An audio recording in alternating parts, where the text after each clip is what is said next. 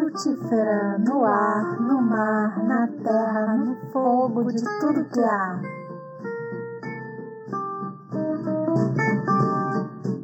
Jardineiros e jardineiras do mundo, é no Pracundum dos Batuques que o nosso episódio adentra a sala de seus ouvidos.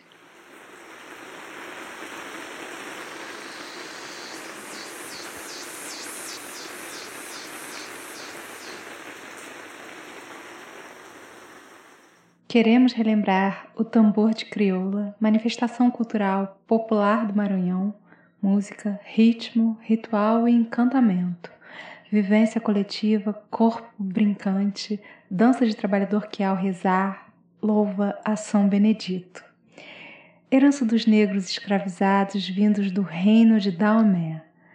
A vida cotidiana da comunidade no preparo da festa do tambor reflete aquilo mesmo que as culturas ancestrais nos ensinaram.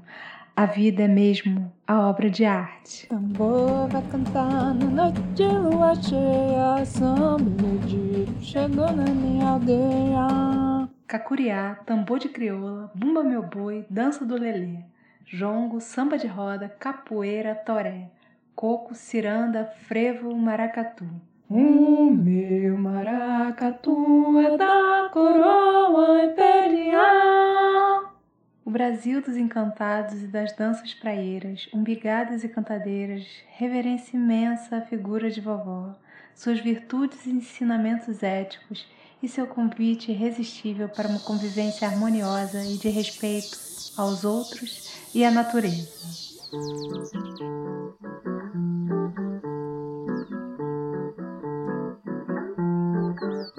Lavo o pé, lavo o pé, lavo o pé na beira da praia, lavo o pé, lavo o pé, lavo o pé na beira da praia, lavo o pé, lavo o pé, lavo o pé na beira do rio, lavo o pé, lavo o pé, lavo o pé na beira do rio. Arrepare bem onde que o seu pé vai pisar, arrepare bem onde que o seu pé vai pisar.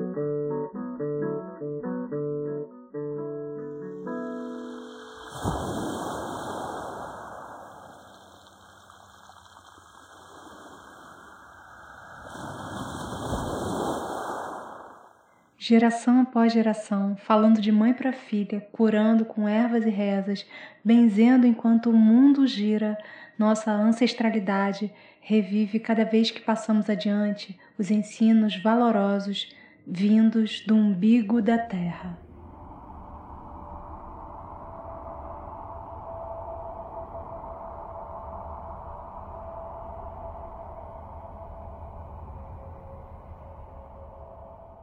A essência Ubuntu propõe uma sociedade sustentada nos pilares do respeito e da solidariedade. O individualismo parece não ter vez no pensamento Ubuntu. Quando falamos em interdependência, colaboração e comunidade, estamos ecoando valores de tecnologias ancestrais que precisam ser rememoradas. Ubuntu, Ubuntu, Ubuntu. Uma pessoa é uma pessoa através de outras. Em nossa sociedade com repertórios culturais eurocêntricos, é bom que venha à tona o conceito das mulheres madrepotências. Na cultura africana, elas são co-criadoras do universo. Retomar experiências comunitárias e cooperativas pode traçar caminhos para novos imaginários no partejar de sociedades matrilineares, honrando o ventre ancestral da África. A nova Constituição de 1998 recepcionou o discurso de que o Brasil seria um país plural, pluriétnico, mas foi só na teoria. Na prática, não produziu as condições necessárias para que os povos indígenas e africanos da diáspora se consolidassem como expressões de um país constitucionalmente pluriétnico. Eles confluíram na Constituição como organização de direito, mas não trouxeram suas organizações históricas e cosmológicas. Nego Bispo. Hoje queremos trazer a reflexão de como a polirritmia pode ser a fonte de abertura para diversos convívios em harmonia. É por isso que podemos dizer que a música é capaz de abrir dimensões no campo da percepção em relação ao outro, ampliando o diálogo entre culturas e saberes. Olá, amigos ouvintes. Vou falar aqui um pouco sobre a questão da polirritmia. A gente observa nas muitas músicas de origem africana, em algumas delas, a presença da polirritmia, que talvez se deva assim, a uma adição de figuras rítmicas, tanto na linha do tempo, quer dizer, se a gente imaginar a partitura numa coisa é, horizontal, quanto na simultaneidade de, de ritmos diferentes que são agregados, são somados. E aí seria, dentro dessa ideia, numa coisa vertical, várias linhas simultâneas com essa soma de elementos diferentes. Isso quando esses povos da África chegaram aqui nas Américas escravizados, trouxeram a, a sua música através da mistura com outras matrizes, né, no caso a matriz europeia, resultou de colocar essas células rítmicas dentro de uma espécie de um como se fosse um papel quadriculado. Você tem a, a pulsação, a subdivisão, tudo isso, essas células rítmicas vão se encaixando, então a gente vê isso tanto na música do Caribe quanto na música dos Estados Unidos, né? na música do Caribe, principalmente de Cuba, uma música muito rica, e a música brasileira também. Então, os ritmos brasileiros, de modo geral, são mais possíveis de ser analisados e compreendidos dentro desse que eu estou chamando de papel quadriculado. Né? Você tem, no caso de um compasso quaternário, é, quatro tempos, e dentro de cada quatro tempos você tem quatro tempos, a subdivisão, né? então a pulsação e a subdivisão, tudo isso vai organizando né, essas figuras rítmicas e elas passam a estar dentro dessa malha, vamos chamar assim, esse papel quadriculado. É, mas algumas manifestações encontradas no Brasil também é, apresentam polirritmia, como é o caso do boi, né, que tem uma espécie de 3 contra 2 na, nas, nas matracas, que fazem, umas fazem dentro do padrão do 2 e outras fazem. E aí a simultaneidade disso fica.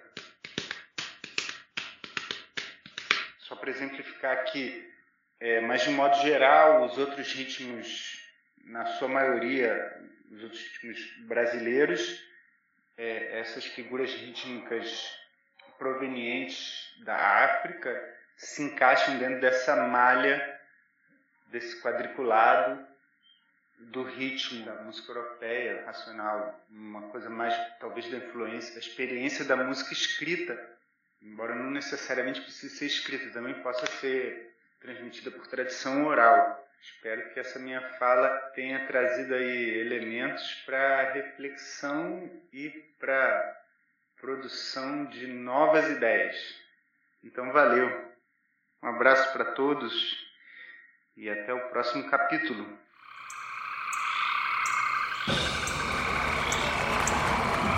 Esse foi o Rodrigo Sebastião, o mágico de sonoridades do Frutífera.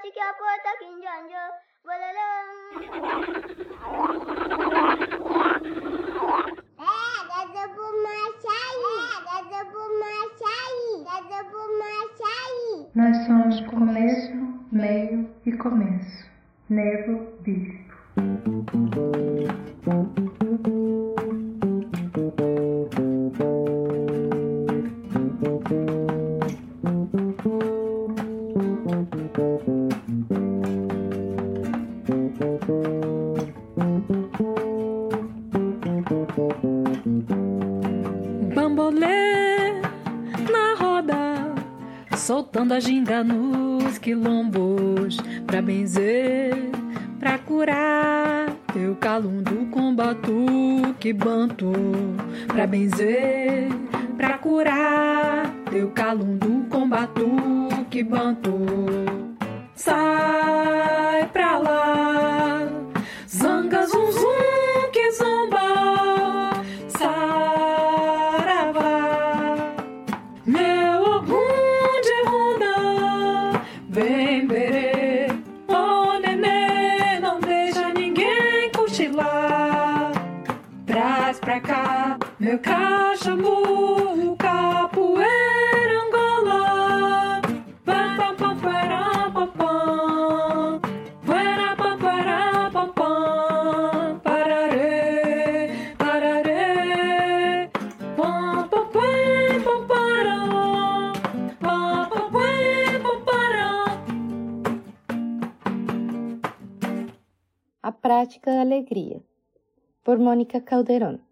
Mônica Calderon é mãe, cientista política, pedagoga, socióloga e atravessa braços de mar. Durante a minha infância, eu vivenciava uma espécie de indignação pelo que a realidade me mostrava. Lembro de cenas em família nas quais, escondida, chorava pelo que assistíamos no jornal. Sentia vergonha da família me ver nessa situação frente ao que todos achavam como normal pessoas passando fome nas ruas, homens gritando na bolsa de valores, guerras aqui e acolá, desmatamentos, queimadas irregulares, lixo descontrolado, falta de acesso a serviços básicos e de oportunidades, governantes estúpidos, falta de humanidade, roubos, discriminação, desigualdade, por aí vai. Como se tudo isso não fosse suficiente, um bombardeio de propagandas vendendo coisas e modos de ser que eu não conseguia desejar, e as que desejava não poderia ter. Porém, uma propaganda sempre me chamava a atenção. Começava com vários golfinhos que nadavam pelo rio Amazonas, daquelas cenas maravilhosas que só o Amazonas pode nos presentear. E a seguir oferecia cadernos com o recurso da venda dos cadernos, apoiavam uma instituição que preservava uma espécie de golfinho rosa, única no mundo, que estava prestes a se extinguir vítima da falta de consciência ecológica. Como os cadernos não eram tão caros, eu precisava e sempre adorei. Cada vez que íamos no mercado, fazia questão de pegar um como forma inocente de colaborar com o que acontecia e salvar esses golfinhos. Isso me trazia conforto. Eu cresci e a minha consciência social também. Decidi encaminhar minha vida acadêmica e profissional para estudar teorias, paradigmas e autores que me ajudassem a entender o que acontecia no mundo que eu assistia e vivenciava e como poder transformá-lo. Assim começou minha estrada nas ciências sociais. Esses anos todos de estudo e pesquisa revelaram, entre muitas outras coisas, que assistimos um mundo colonizado por uma estrutura de poder saber que dita as normas sobre como nós, seres humanos e não humanos, devemos ser e estar no mundo. Entendi que todas essas desigualdades e exclusões eram inerentes ao sistema social, político, econômico e cultural, material e imaterial que nos foi imposto. Este sistema sutilmente se instaura nas nossas vidas, mentes e corações, dominando desde nossos territórios até o mais íntimo da nossa existência. E tudo isso se torna normal. Ora, todos sabemos que nada disso é normal. Então, o que eu faria para lidar com essa normalidade? Bem, foi assim que decidi me tornar subversiva. Declarei para mim mesma que não aceitaria nada disso que me foi dito e imposto ontologicamente como normal. Assim, encontrei o exercício da decolonialidade como uma ferramenta que ajuda a compreender que é possível conviver com essa estrutura de poder saber imposta e transformá-la por dentro. Comecei a decolonizar meus espaços íntimos e sociais na procura pela liberdade. Neste processo, minha arma revolucionária foi e é a prática da alegria alegria entendida como potência cada vez maior de um sujeito social expansivo. O trabalho vivo deste sujeito é sua alegria, a afirmação da sua própria potência. Na afirmação daquilo que é vital dentro de mim, me tornei mais de quatro crianças. Quatro vezes reafirmei um mundo melhor para meus filhos e para as pessoas ao meu redor. Reformulei a vida diplomática por uma vida na natureza, Comecei a avaliar aquilo que consumia: alimentos, relações, produtos de higiene, de limpeza, embalagens, falas, livros, pessoas, aparelhos tecnológicos. Comecei a retirar aquilo que conscientemente estava indo em contra da vida, a dar conta do meu lixo e entender que nada é descartável, uma vez que não existe um fora. Passei a compostar e o que antes era sobra orgânica agora vira terra Decidi também desmedicalizar minhas práticas, acreditar no meu poder feminino.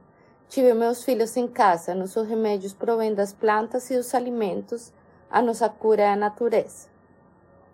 Quando me senti interconectada de novo com todo o sistema ao meu redor, isso é um processo diário e não sempre tão simples. Um fogo interno começou a me chamar para empreender alguma ação pelas e nas instituições que historicamente replicam o modo colonial de ser. Então, me tornei educadora de crianças. Potencializei dois projetos de educação transformadora que hoje são referência para ti. O Jardim do Beija-Flor e a Escola Comunitária Cirandas.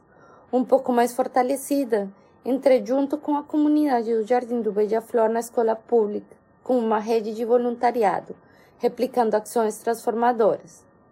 Nesse mergulho regenerativo, me encontrei com as alegrias. Um projeto político, social, econômico e transformador que tem como objetivo potencializar ações pelo viés da vida econômica, ressignificando o mundo do capital, agregando valor aos nossos intercâmbios de recursos, potencializando conexões e ressignificando o verdadeiro valor da vida em comum. A moeda complementar alegrias é a clorofila desse projeto, e ela, junto a outras moedas, uma forma de dizer é possível sim fazer frente a esse sistema capitalista devorador. A prática da alegria, então, me dá a coragem para acreditar que é possível viver na anormalidade e assim, junto a outros anormais, transformar e regenerar os espaços que nos acolhem na Terra como seres humanos, respeitando plantas, animais e minerais, entendendo que somos todos interdependentes e conectados por uma força dionisíaca que é a vida. Produzir a vida e a liberdade tornou-se uma missão, e neste mundo pós-Covid, a minha tendência é a compaixão por todos aqueles que partiram e pelas suas famílias. O cuidado de si e o cuidado do outro. A gratidão por uma vacina que nos dá a esperança de abraçar de novo. A resiliência para os momentos desafiadores. A confiança no aqui e agora. E mais, potência para acreditar no mundo regenerativo.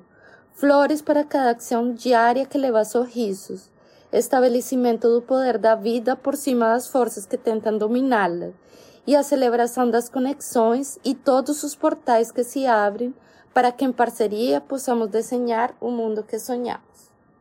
Obrigada, graças. Mônica Caldeirão, que bom tê-la aqui conosco.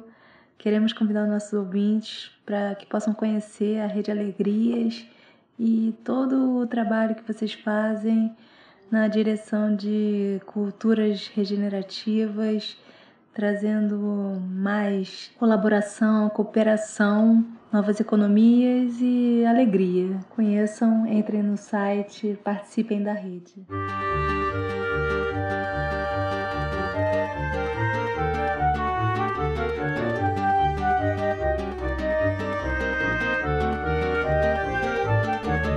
Nosso sistema monetário deve evoluir de um monopólio do dinheiro convencional para um ecossistema de várias moedas. Bernard Lietard.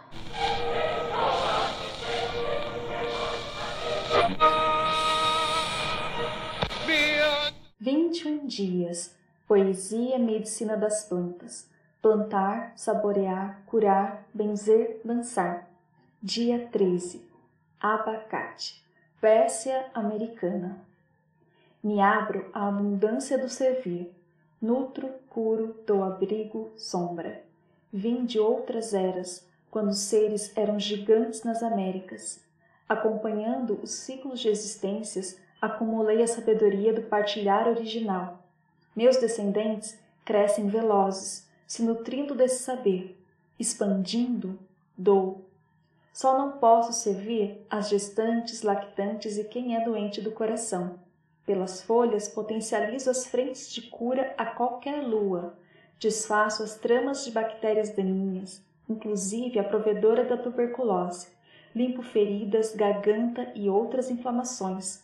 Na cistite, meu palpite é quadrivalente. Apago a dor, desinflamo, esfrio a febre e disparo a diurese. Arranjo para o xixi sair mais vezes. Em parcerias e com dose especial, derrubo convulsões. Corre tanta cura nessas folhas, aconselho-me ter como amiga no seu quintal. Encerro a festa do colesterol descontrolado, dou um jeito para a saída das gorduras do corpo. Com a diabetes, sou implacável.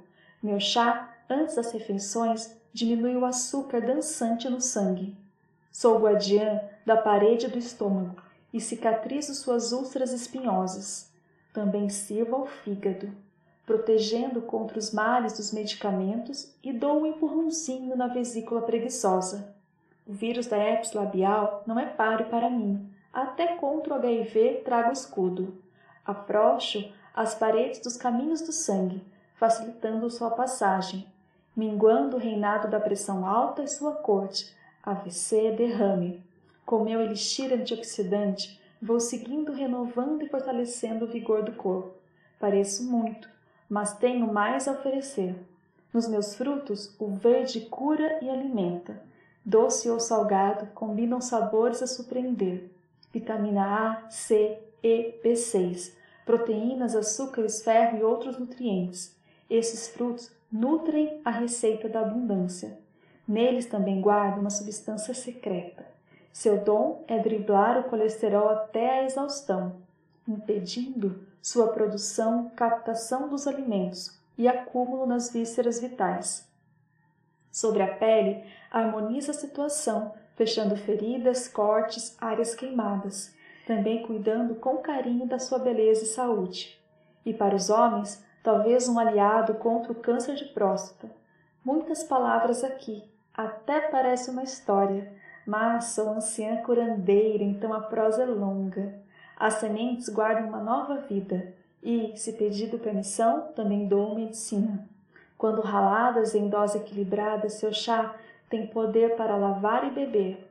Acabam com fungos e bactérias nocivos. Toma o controle do açúcar, pressão alta e vermes. No preparo com cânfora alivia reumatismos e outras dores.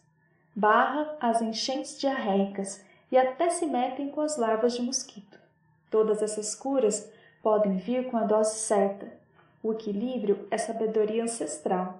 Quando flui sem apego, partilha o dar abundante, expandindo a vitalidade infinita da terra. Curas e poesias. Se quiser saber mais como usar suas medicinas, me escreva. O uso interno das sementes raladas na quantidade recomendada é segura, mas em dosagens maiores pode afetar o fígado, lembrando que gestantes e lactantes não devem utilizar. Já as folhas também não devem ser utilizadas por gestantes e lactantes, e nem por pessoas com problemas cardíacos severos, sendo que o uso em dosagens maiores do que a recomendada pode causar cardiopatias. Assim, para um tratamento seguro e eficiente com plantas medicinais, utilize a dosagem recomendada em todos os casos, observe seu corpo e se perceber qualquer reação diferente, suspenda o uso. Lembrando que se você está em tratamento, converse com seu médico sobre o uso da planta. Dose recomendada do chá? Para sementes frescas, uma colher de sobremesa de semente ralada para uma xícara de água. Semente seca, uma colher de chá. Folhas, uma colher de folha picada para uma xícara de chá de água. Planta fresca, colher de sopa. Planta seca, colher de sobremesa. Tomar até três vezes ao dia. Boas curas!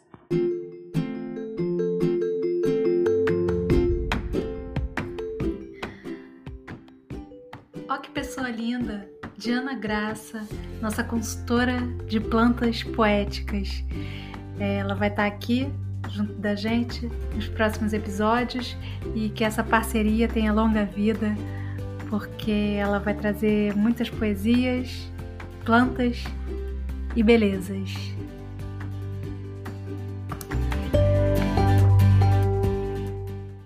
Chegamos ao fim de mais um episódio do Frutífera. Estamos preparando um episódio especial para ser lançado no Dia Internacional das Mulheres e contamos com a participação de todas vocês. Entre em contato com a gente que nós enviamos todas as informações de como devem ser feitas essas gravações. Queremos também agradecer aos nossos parceiros, a Muda Outras Economias, ao Reeconomy Rio. Queremos também agradecer ao Olus Fest, ao Lab Corpo Palavra, à Eslipa e principalmente a vocês que nos ouviram. Até a próxima! Frutífera no ar, no mar, na terra, no fogo, de tudo que há